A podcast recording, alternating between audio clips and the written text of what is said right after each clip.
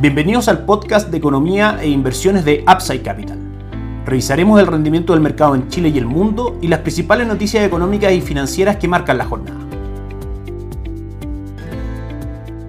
Muy buenos días, ¿cómo están ustedes? Viernes 22 de septiembre de 2023, soy Ramiro Galeano, fundador de Upside Capital. Les doy la bienvenida a otra edición más de mercados en Upside Capital. Como todos los viernes, vamos con el cierre semanal de los mercados. Comenzamos por el dólar peso, que ayer cerró la jornada en 891 pesos, subiendo 9 pesos en línea con lo que fue los anuncios de la Reserva Federal, que por supuesto vamos a repasar hoy día en este podcast. El día de hoy cotiza en 888, cayendo 3 pesos desde el cierre del día de ayer. Una semana que comenzó con cotizaciones en 887, hablamos desde el día miércoles, por supuesto, marcó mínimos en 879, máximos el día de ayer en 895 y como decimos cotiza en 888. Por parte del el análisis de fundamentales del dólar peso en el corto plazo, como sabemos, son alcistas, primero por la rebaja de tasa de política monetaria en Chile, que hace que el peso en general pierda atractivo para inversionistas extranjeros, demandando dólares para buscar, por supuesto, otras fuentes de inversión. Eso hace que el dólar tienda a subir. También, por otro lado, el anuncio de la Reserva Federal en general con una visión más restrictiva en cuanto a tasa de política monetaria, eleva el precio del dólar en el mundo y también lo hace en Chile. Sin embargo, sabemos que en el mediano largo plazo las condiciones más expansivas en Chile proyectan mejores números en cuanto a actividad económica, lo que hará subir al peso frente al dólar, es decir, que el dólar caiga en Chile y también, por supuesto, Estados Unidos. Las tasas proyectadas para 2024 son menores a las actuales, de manera que debiese comenzar el ciclo de caída de tasa de política monetaria y eso hace que el dólar caiga en el mundo y, por supuesto, también en Chile. El cobre soporta el piso en 3,68, no ejecuta la ruptura, lo que es una buena señal. Marco hoy día 3,71 dólares por libra de cobre, con un upside del 0,6% en una jornada ayer muy mala para sus cotizaciones, donde hubo una caída del 2,13% y cerró en 3,67. El IPSA ayer cayó fuerte, un 1,27%, alejándose ya de los 6.000 puntos en 5.857 puntos. La jornada de hoy es alcista un 0,26% en 5.872 puntos. Las acciones más transadas son Sokimich B, que sube un 1.20%, Oro Blanco que cae un 1.4% y la acción del Banco de Chile que cae un 0.16%. El índice durante los últimos 7 días mantiene un retorno negativo del 1.96% y un retorno durante el año del 11.32%. En ese sentido, nuestra recomendación de inversión para acciones locales, Fondo Itaú Toesca Chile Equities, mantiene un retorno durante el año del 7.35% y de un 8.89% durante los últimos 12 meses. Pasamos a renta fija local, donde nuestra recomendación de inversión para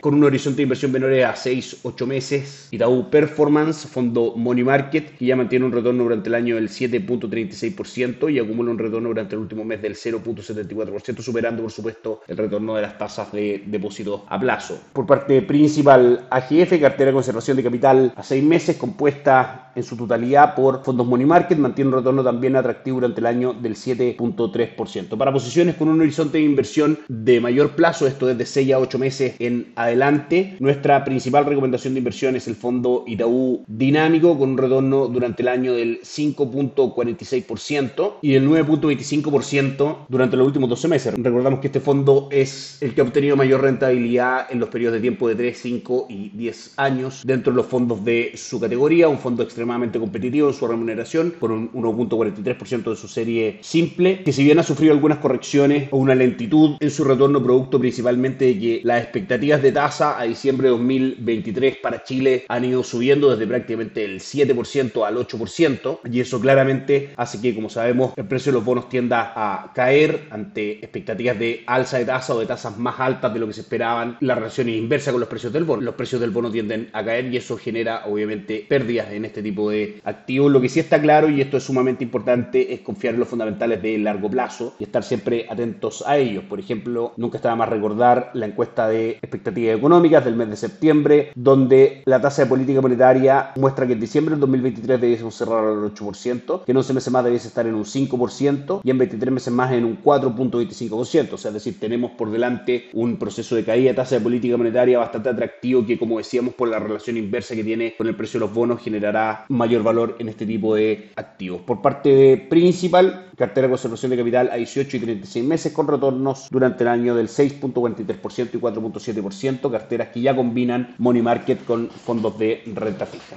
Una muy mala semana para los índices bursátiles principales de Estados Unidos. Ayer tuvimos caídas fuertes, Dow Jones cayó un 1.08%, S&P 500 un 1.64% y Nasdaq un 1.82%. Este último indicador, el índice tecnológico, se, se encamina a una pérdida del 3.5% durante la semana, lo que sería su peor semana en cuanto a rendimiento de desde marzo. Dow Jones caería durante la semana un 1.6% y S&P 500 un 2.7%, dependiendo por supuesto de cómo sean las cotizaciones del día de hoy. Repasamos el calendario económico semanal. El día martes conocimos el IPC de la zona euro que marcó un 5.2% en su medición anual por debajo del 5.3% que el mercado esperaba. Una lectura positiva en cuanto a permisos de construcción en Estados Unidos. El día miércoles sí hubo noticias muy importantes donde si bien la Reserva Federal mantuvo la tasa en el rango entre el 5.25 y el 5.5%, sí hubo cambios al alza en sus proyecciones de crecimiento del producto y una disminución en las tasas esperadas de desempleo, lo cual es positivo. También una leve corrección al alza de las tasas esperadas en cuanto a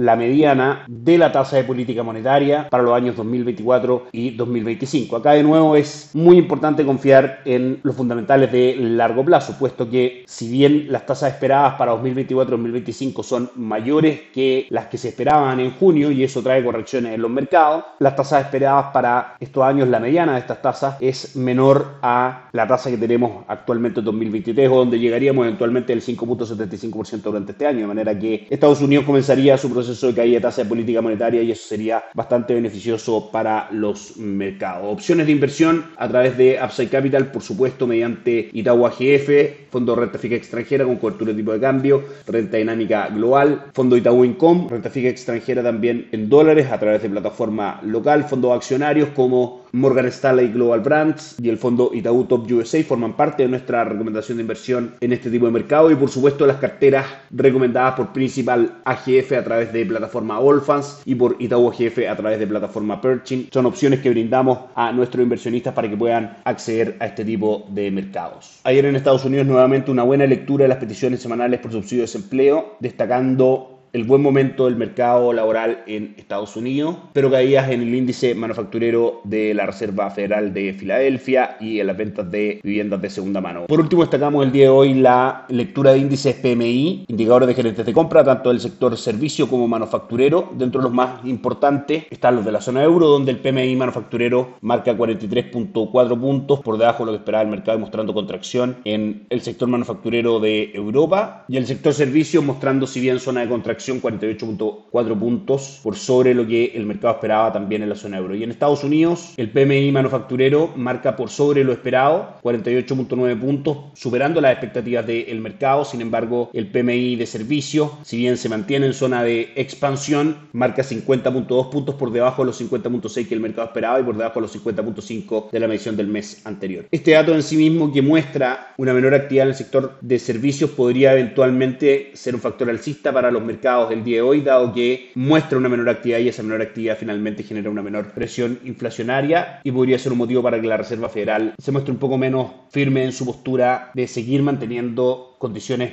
monetarias restrictivas como lo ha hecho hasta el minuto. Pasamos a revisar los mercados con el dólar index hoy día subiendo un 0.14%. En Asia la jornada fue mixta con el Nikkei 225 en Japón cayendo un 0.52. El Hansen de Hong Kong subiendo un 2.28 y el índice de Shanghai subiendo un 1.55. En Europa la jornada es principalmente negativa con el Eurostock 600 cayendo un 0.29 y el DAX alemán cayendo un 0.13%. Por último, Estados Unidos en sus primeras cotizaciones del día el Nasdaq marca positivo un 0.47 S&P 500 arriba un 0.2% y Dow Jones un 0.04% de caída. Eso es todo por esta semana, que estén muy bien, nos encontramos el día lunes. Gracias por escuchar el podcast de Economía e Inversiones de Upside Capital. Te invitamos a visitar nuestro sitio web www.upsidecap.cl y contactarnos para brindarte una asesoría objetiva, sin sesgo y con una mirada global para tus inversiones.